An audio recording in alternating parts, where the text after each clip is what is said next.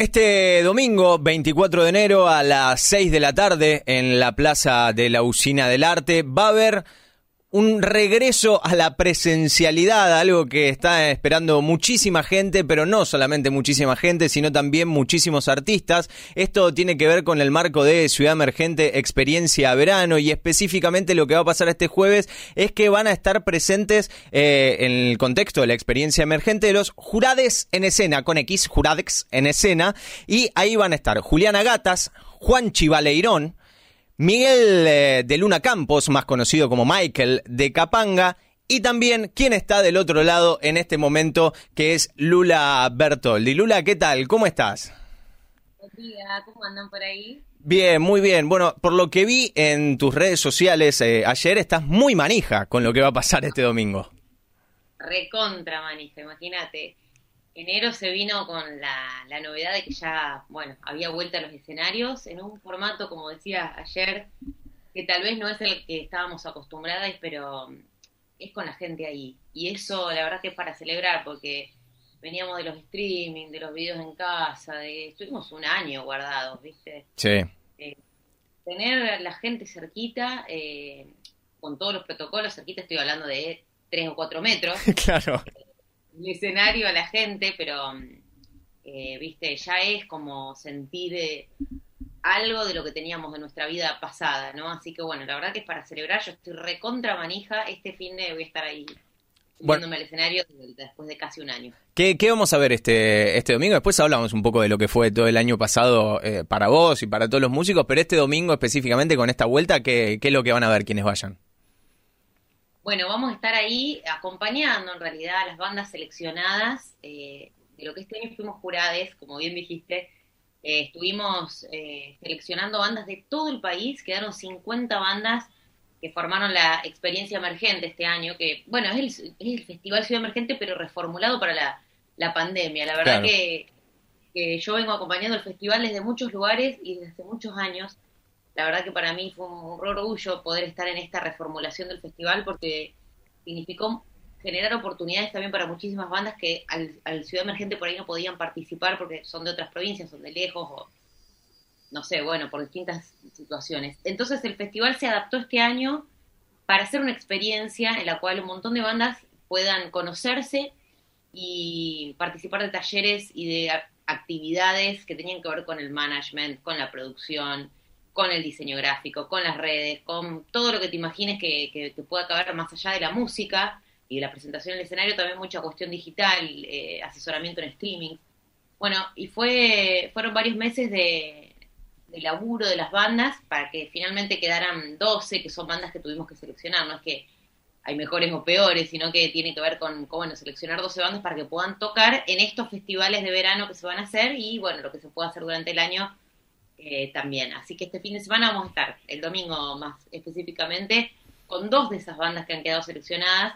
Una es Libia y la otra es Mermelada de Morcilla, que, bueno, que han pasado por los oídos de todos los jurados y, que bueno, quedaron en esta suerte de final en vivo. Así que vamos a estar junto a ellos. Y nosotros como jurados, bueno, nos invitaron a hacer como un cierre divertido eh, somos como los profes que viste a fin de año en el acto de fin de claro, cuando los ves por primera vez, te enseñaron todo el año y de repente se paran ahí a ver, a mostrar lo suyo. No, sí, nos vamos a divertir un rato y qué mejor que en vivo de verdad, ¿no? Que, que bueno, gente del emergente dijo, che, tenemos todos los protocolos ok, estamos con todas las cosas en regla, vamos para adelante, les prestamos este escenario que va a ser la plaza de la usina, eh, y bueno, ahí vamos a estar divirtiéndonos un rato, pero sobre todo acompañando a las dos primeras bandas que se van a presentar eh, de, esta, de este certamen, ¿no? Que es lo, es lo, que lo que nos convoca, lo que nos compete. Claro. Lula, ¿qué tal? Buen día. Gabriel Silveira te, saluda. Hace, hace unos días habíamos tenido una charla parecida con, con Juanchi Bailerón, que también forma parte del jurado, eh, y, yo, yo, le pregunté porque me cuesta entender cómo eh, pueden, eh, lo difícil que debe ser seleccionar eh, solamente escuchando, sin tener la posibilidad de tener esa experiencia en vivo. digo, se, pierden cosas de, reconocimiento de la banda o del artista sin verlo, sin verlo actuar y solamente escuchándolo de manera virtual. Mira, yo creo que es al revés, a la inversa. Cuando los ves en vivo ganás cosas, ¿no? Porque creo que la primera selección en audio tiene que tener ciertas características que vos considerás. Eh, no es que esté ni bien grabado, ni que esté, ni que sea re profesional el audio. Lo que tiene que tener es personalidad, lo que tiene que tener es esencia, lo que tiene que tener es cierto tipo de cosa que no se puede describir, pero que te atrae. Eh, y tampoco corresponde a ningún estilo, digo, no porque yo venga del palo del rock voy a elegir bandas de rock, digo, tiene que ver con gusto musical, ¿no? Con, con personalidad, eso que decía antes. Creo que una vez que elegís esas bandas y las ves en vivo, terminás de confirmar ciertas cosas o descubrís cosas nuevas, pero no es que siento que por no verlas en vivo no vas a valorar la banda, porque hay muchas cosas que grabadas te das cuenta que ya tienen algo, o por lo menos que te intriga ver qué pasa en vivo. Así que yo lo que creo es que, que bueno, que, que, que suma un montón esta, esta instancia de poder verlas en acción a las bandas, porque bueno, eh, como todo, el, plus del vivo es, a veces es todo y a veces es un montonazo más de lo que es el audio. Lula, este, este domingo claramente va a ser como una representación o por lo menos volver después de todo lo que fue un 2020 que me imagino para vos habrá sido una montaña rusa desde lo que fue marzo ya con todo lo que probablemente tenían proyectado para todo todo el año desde dejar de tocar empezar a hacer colaboraciones hiciste eh, después vamos a repasar alguna pero hiciste colaboraciones bueno con Moyo y la orquesta del Teatro Colón eh, fuiste mamá eh, ¿qué, ¿qué, resumen podés hacer vos de lo que fue el 2020 qué año, ¿no? Bueno, eh, siempre me gusta hacer la salvedad de que, que yo puedo decir, ¿no? Que, que, mi año ha sido de alguna forma positivo, o he rescatado ciertas cosas, o he crecido a nivel eh, personal. Pero bueno, me gusta siempre hacer la salvedad de que hay gente que la pasó realmente muy mal, muy mal, eh, que la sigue pasando mal, eh, y que, bueno, que yo hablo tal vez desde mi, mi lugar del privilegio de tener una casa, de tener un techo, de tener una heladera con comida, así que bueno, siempre quiero hacer esta salvedad porque si no parece que, vivo en una burbuja y... Sí, sí, que te quejas de cosas que muchos otros tienen muchísimo más para, que perdieron, lógicamente. que perdieron mucho, que perdieron muchas cosas, inclusive gente del ambiente, ¿no? Sin ponerme ahora oscura y pálida, pero del ambiente que se ha quedado sin, sin trabajo todo el año. Nosotros, bueno, como siempre digo, mal que mal, tocamos nuestro instrumento y hacemos lo que amamos desde casa, de alguna forma estamos presentes, pero la gente que, que labura en producción o que hace rigging o que hace luces, se quedó sin nada. Entonces, bueno, en fin, hecha esa salvedad, sí, la verdad que fue un año eh, rarísimo, hermoso obviamente porque tengo un hijo que ahora tiene dos meses, acaba de cumplir dos meses mi bebé. Un pandemial, tenés es un auténtico cuarentenial. Cuarentenial, sí. Eh, porque me quedé embarazada la primera semana de marzo o la segunda semana de marzo, pero apenas cerraron todo, yo dije estoy embarazada. Increíble. Eh, y, y, nació eh, el 19 de noviembre y bueno, acá estamos, todavía un poco adentro, un poco afuera, porque todavía no hemos salido del todo pero con un bebé ya que nació en cuarentena, que se hizo en cuarentena, bueno, así que fue re loco. Y musicalmente, bueno, rebuscándonos, rebuscándonos la de la forma que pudimos, ¿no? Yo con Eruca hemos hecho de todo, o sea, desde videos en casa, un programa, que acá tengo justo la remera puesta, un programa que se llama HTC, hay tantas cosas que lo hicimos cada uno de su casa, obviamente, que donde contábamos anécdotas o cosas que nos pasaron en, en nuestra historia como banda y mostrábamos videos y sacábamos cosas de los archivos de Luca y la gente, bueno, en vivo obviamente en nuestro canal de YouTube, eh, participaba y bueno, qué sé yo. Después hicimos un streaming en, octubre, un streaming doble. Y la verdad que fue re divertido porque la gente también lo mismo, podía participar, elegían temas, votaban, bueno, fue muy divertido. Y, Lula. Y, bueno, sí. No, perdón, no, no, no te quería interrumpir, no, perdón eso que, que, decía, en lo personal, eh, más individualmente, hice todas las colaboraciones había y por haber, no solo dentro de Argentina, sino también fuera de Argentina, con México, con Chile. Eh, estuve también trabajando con gente de Estados Unidos, que todavía no salió esto, eh, pero sí, he elaborado con, con varias participaciones acá en casa.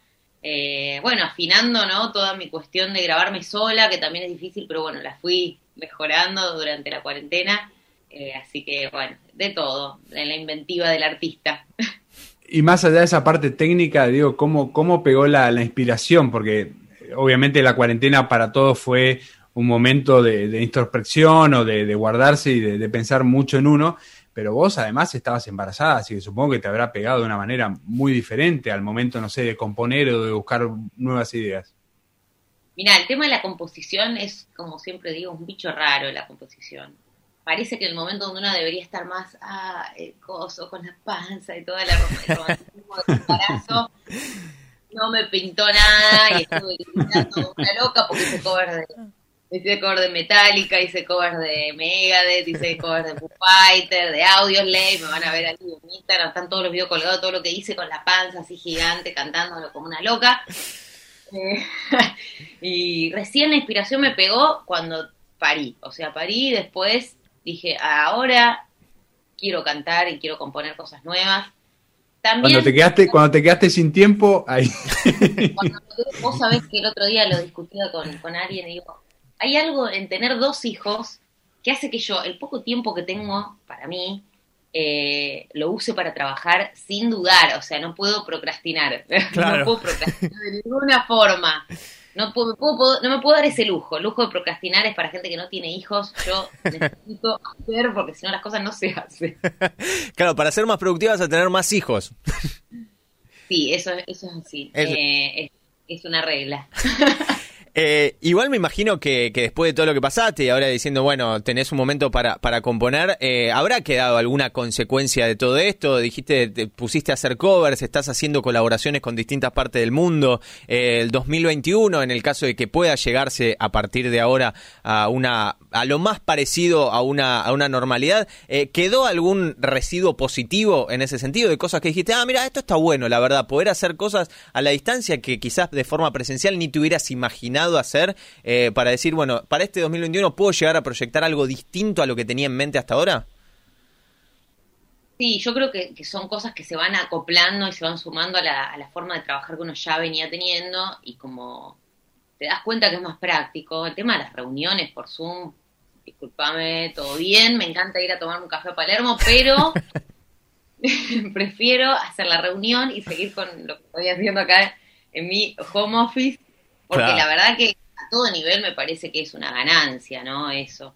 Incluso, bueno, ni hablar con otros países, con otras provincias, cuando vos necesitas tener reuniones o, charlar ciertas cosas, eh, me parece que es una cosa muy práctica que además, ¿no? Que suma un montón al tema del transporte, de la contaminación ambiental, los autos, el transporte público, todo eso, vos decís, bueno, qué mejor que poder hacer las reuniones de casa y eh, ahorrar esa salida en auto eh, me parece que suma. Y después con el tema de eh, las colaboraciones o todas las cosas online, me parece también el tema de los streamings sí. suman, están buenos. Digo, la posibilidad de algún que otro show streamearlo y decir, bueno, está esa posibilidad y que la gente ya lo tome como una cosa familiar, ¿no? Que diga, wow, no puedo ir, lo veo por streaming. Igual te copó eso del principio porque hay muchos músicos que fueron un poco, o que siguen siendo un poco reticentes a decir, bueno, le falta, no hay como espíritu, es como, ah, qué sé yo, teatro, teatro por televisión, digamos. Yo creo que el formato tiene que encontrar también un formato propio, o sea, el formato del, streaming tiene que tener su lenguaje, eso quiere decir. Tener su lenguaje propio. el otro día veía un streaming que hizo mi hermana, ponele Marilina, eh, que fue increíble porque fue como un acting, fue muy performático, tenía que ver con otra cosa, no tenía que ver con que la gente estaba en vivo, mirada o conectada, tenía que ver con el soporte en sí mismo, con el formato en sí mismo. Con Eruca también eh, el streaming que hicimos tenía que ver con eso, con la interactividad de la gente, con que la gente puede elegir, había encuestas, la gente podía votar, si había algo divertido, creo yo, ¿no? De eso de poder decidir lo que está pasando, medio como de reality. Eh, claro. Porque bueno, le da esa cosa de la interacción que es importante, pero en la medida que el streaming encuentre su lenguaje eh, y no sea sencillamente poner una cámara y tocar la guitarra y transmitir, me parece que sí tiene un futuro, ¿no? Eh, sí, totalmente. práctico. me parece que, eso, hay que encontrarle el, lenguaje, la vuelta al lenguaje del streaming. Lula, ¿y te dio por alguna otra actividad? ¿Te encontraste haciendo algo que no pensabas durante esta cuarentena o todo estuvo relacionado a la música y al embarazo y a la llegada del segundo hijo? Yo creo que le di mucha bola también a, mi beta influencer, me siento una señora mayor hablando así, tengo 35 años y se me dio por ser influencer, viste, esas cosas ridículas de la vida. No, no es que se me dio, se me fue dando como naturalmente que, me escriban, que esto, que pasen cosas, yo ir relatando cosas, mostrar cosas de mi casa, qué sé yo, viste, cosas que uno va haciendo y yo, no sé, me parece divertido compartirlo. Y bueno, y, la verdad que se dio como esa beta divertida y bueno, ahí, ahí, ahí fue. Mucho de lo, o sea, obviamente que pasa, hay mucha música también en mis redes, eh, pero bueno, se dio como toda esa beta medio millennial, eh, donde me siento el señor Burns con gorrito de lana. Que... Hola, yo, pero bueno, ahí estoy tratando de, de mostrar un poco de esta beta. Eh, pero bueno, lógicamente era el, canal que tenés para, para poder comunicarte, era la única forma, estabas encerrada. Ya venía, lo que pasa es que se, fue creciendo, ¿no? Durante la cuarentena, como que fue creciendo y, bueno, se terminó de desarrollar ahí. Dije, bueno, está buenísimo, hay que, hay que darle también por este lado porque me parece que hay cosas re lindas que se pueden hacer. Eh, bueno, es como un canal, ¿no? Donde uno baja un montón de data, está bueno bajar una data que, que sea valiosa para la gente para el medio ambiente, para las especies, o sea, realmente me parece que hay mucho mensaje lindo y, que suma, ¿no? Y que es proactivo. Eh, vos hablabas al principio de, los privilegios que tenías vos como, como, persona, si se quiere, o a partir de la actividad que haces, pero también tenés eh, un privilegio de ya ser una eh, una mujer reconocida, tener una banda reconocida eh, y que esto haya sido quizás una pausa. Pero dentro del mundo de, la música nacional había muchas bandas que quizás estaban creciendo, que estaban empezando a tocar de forma masiva, que empezaban en el camino clásico, si se quiere, de la banda que empiezan en lugares chiquitos y se empiezan a mover a festivales y empiezan a ser cada vez más grandes. ¿Crees que va a tener alguna consecuencia eh, musicalmente este lo que fue el, el 2020 para la música argentina? Yo creo que tiene repercusiones a nivel musical eh, a todo, o sea, a nivel mundial. Eh, o sea, las bandas y, los músicos y los artistas tuvimos que adaptar nuestra forma de trabajar. Eh, tal vez los tiempos tuvimos que cambiar, tuvimos que cambiar un montón de cosas que tienen que ver con los formatos, con la presentación de las cosas, con, con, bueno, con el soporte de la música en sí, porque la música no es que muere, sino que cambia la forma en que uno la muestra, en que uno la comercializa posiblemente. Entonces creo que, bueno, en ese caso sí tuvo repercusiones positivas, negativas, no sé bien cómo verlo, eso lo veremos en un par de años, me parece. Pero sí, como vos decís, eh, había un circuito de bandas en vivo y de, y de emergente, ¿no? Del circuito emergente que sí se vio muy perjudicado, muy lastimado. Eh, muchos artistas pequeños que con el tema de los streaming eh, no pueden tampoco solventar su, eh, económicamente su actividad, ¿no? Y que tal vez con los vivos iban juntando, ¿viste? Bueno, haces un puchito acá, otro, bueno, te vas. Eh, y con los streaming se cortó, ¿viste? Porque el streaming no es lo mismo, la gente le cuesta pagar una entrada. Entonces, bueno, el tema de, las, de las redes, o sea, de las aplicaciones, ponerle de cuánto pagan a los artistas también es bastante difícil. sí creo que, que perjudicó un nivel, en un punto, eh, salvando todas las distancias, me hizo acordar mucho a la época de cuando pasó lo de Cromañón. Claro. Y se, se cortaron los shows en vivo. No sé si se acuerdan que hubo mucho, mucha banda que se separó, mucha, mucho proyecto que se desinfló, porque bueno, se perdió la posibilidad de tocar en lugares que en otro momento estaban habilitados, con una habilitación por ahí muy paupérrima, pero eh, había un circuito que se cortó eh, y, para mucha banda de mediana a pequeña o, emergente fue muy perjudicial.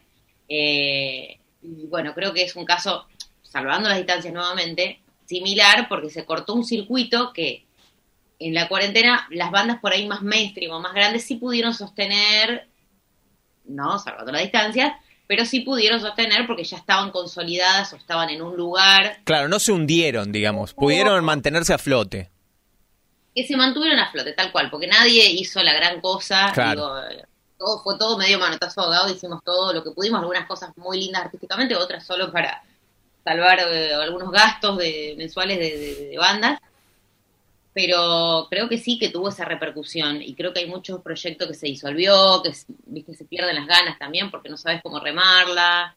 Entonces, bueno, sí, siento que en ese sentido sí se, se, vio golpeado el, el el circuito, ¿no? No sé cómo vamos a salir, digamos, o cómo van a salir también un montón de cosas, pero, pero sí es complejo en ese punto y bueno, lo importante es que se pueda volver con protocolo, que se pueda volver pequeños, digo, en este caso también los proyectos más chicos son los que también pueden volver a tocar, porque son proyectos que convocan un número de gente súper manejable. Entonces, en ese sentido, creo que es un momento también para que estos proyectos aprovechen a salir a tocar con todos los protocolos en los lugares habilitados, que son pocos, pero que hay lugares, centros culturales, donde ya están aplicando los protocolos y se puede volver con un público súper acotado, 50 personas, 100 personas, digo, es re manejable y es algo que me parece que está buenísimo y que promueve el, continuar, ¿no? El decir, bueno, salgamos de esta y sigamos trabajando porque ya vamos a salir, pero necesitamos esta transición ahora en este momento. Lula, volviendo un poco al, emergente, eh, tuviste la, la, posibilidad de escuchar un montón de artistas, un montón de bandas, eh, y de alguna manera sabemos que la música representa lo que, lo que la sociedad está pensando o lo que la sociedad quiere decir. ¿Qué, qué, ritmos, qué mensajes escuchaste entre, entre estas bandas que, tuviste que seleccionar? Bueno, hay siempre de todo. Yo creo que, estamos en un momento muy interesante de, mucho mensaje. Me, gusta eso, me parece que me siento muy identificada con esta época, porque creo mucho en, la música como transformadora, ¿no? De la realidad, así como la representa y la plasma, la transforma. Es como, ¿no? Como un feedback constante, una constante comunicación entre la realidad y el arte, y el arte transformando esa realidad y la realidad transformando el arte. Entonces, me parece importante hoy tener la, apertura para escuchar esas voces, que tener la apertura no solamente mental, sino institucional, ¿no? Gracias a leyes que nos permiten eh, que estas voces estén arriba de los escenarios, no que permiten, que obligan a que estén en los escenarios, porque es necesario que estén ahí, ¿no? Estas voces este gran debate que se dio, ¿no? De, la ley, del cupo, de que sí, de que no, que la meritocracia, y bueno, entonces esas la meritocracia que en, el caso donde el acceso a la oportunidad está vedado, no hay meritocracia que alcance ni que exista.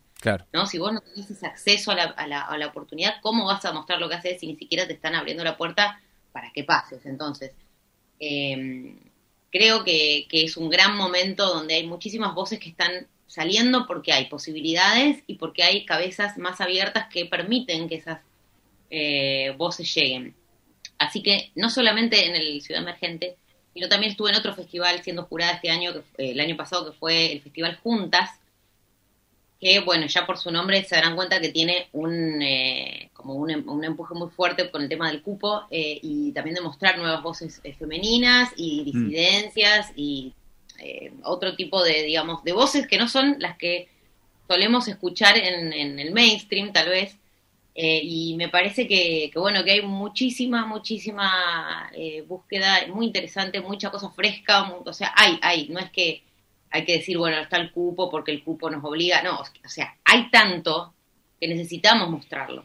El cupo nos ayuda a posibilitar ese acceso a la oportunidad eh, mediante una forma institucionalizada, digamos, ¿no? Pero eh, hay muchísima eh, voz hoy que, necesita ser escuchada porque está representando un momento histórico y además están modificando la historia, ¿no? Va, modificando esto, están escribiendo la historia, ¿no? Estamos eh, como actores y como representantes, ¿no? Así que me parece que, que, bueno, que es un momentazo. Yo estoy con las orejas así, escuchando todo lo nuevo que sale porque me parece eh, alucinante, ¿no? Las cosas que, existen hoy, que en Argentina tenemos una calidad de artistas alucinantes que, bueno, que está modificando la escena latinoamericana, diría yo, ¿no? Así que, bueno, hay que estar con las orejas bien paradas. Bueno, y Lula, y justamente eh, hablando un poco de esto también, eh, me imagino que la legalización del aborto el año pasado, después de, de todas las campañas que hicieron todas las mujeres durante tanto tiempo, eso también significa un, cambio de paradigma y, me imagino que te debe haber impactado de forma muy positiva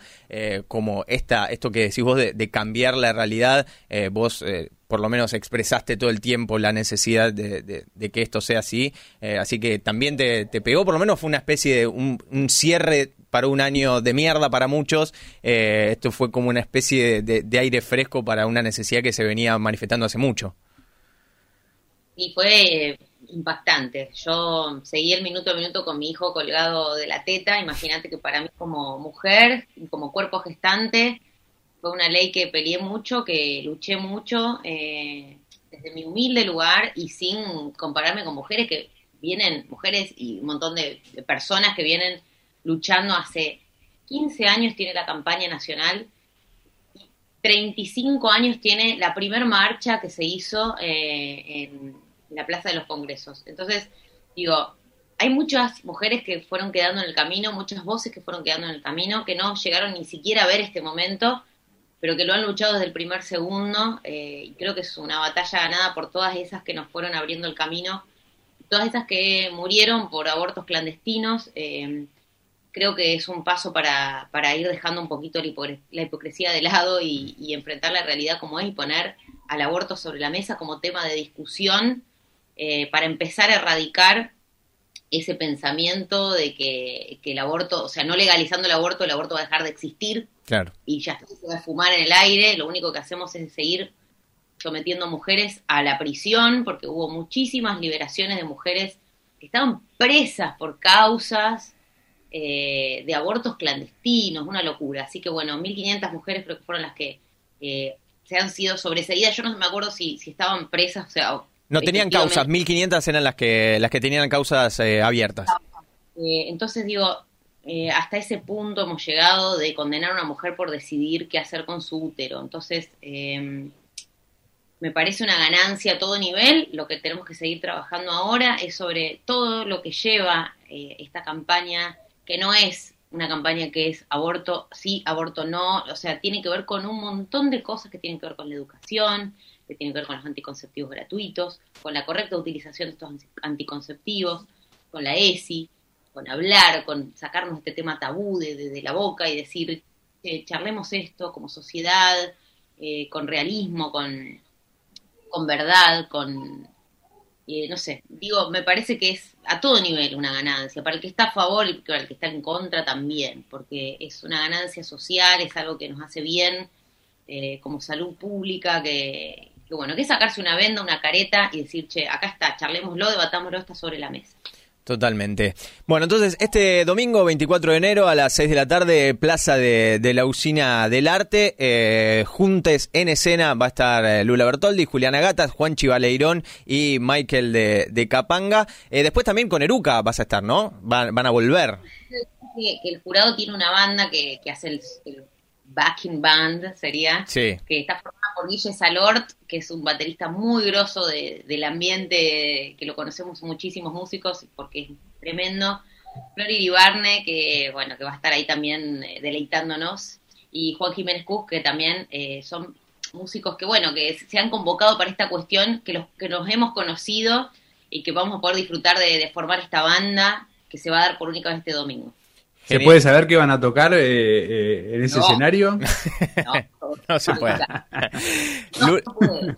Eh, Lula, última pregunta. ¿El trípode aro luminoso que tenés atrás fue la compra Millennial Influencer que hiciste en este contexto? La porquería que compré. o sea, viste que vos entras a las páginas para comprar cosas. Sí. y, y ponés, comprar, ay, aro LED con no sé qué. O la ves en, la página, primero que la ves en la página y la ves parece aro LED. Sí. Llega esa basura que se rompe, que yo la tengo que dar con cinta. Es así. Que vos la ves en la web y decís, ah, y llega y es así.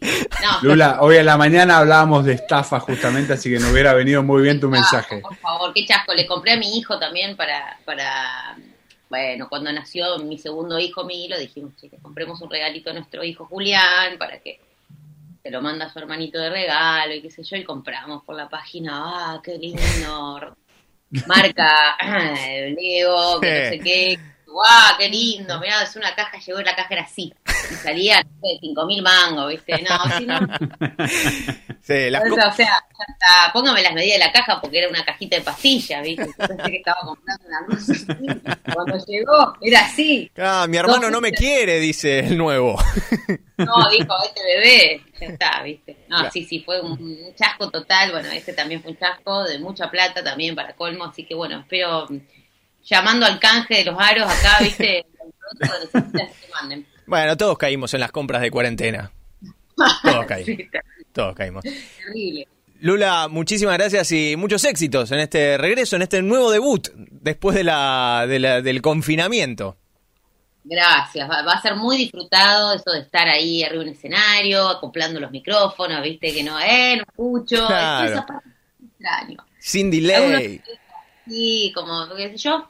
Eh, y el 30 de enero, ya que estamos tiro el chivazo, eh, vamos a estar con el, Conex, con doble función, que ya la primera está agotada, la segunda quedan, no sé, 20 tickets creo que quedan, así que bueno, apúrense a, a comprarlos porque va a ser el reencuentro de Luca en los escenarios. Espectacular. Lula, muchísimas gracias.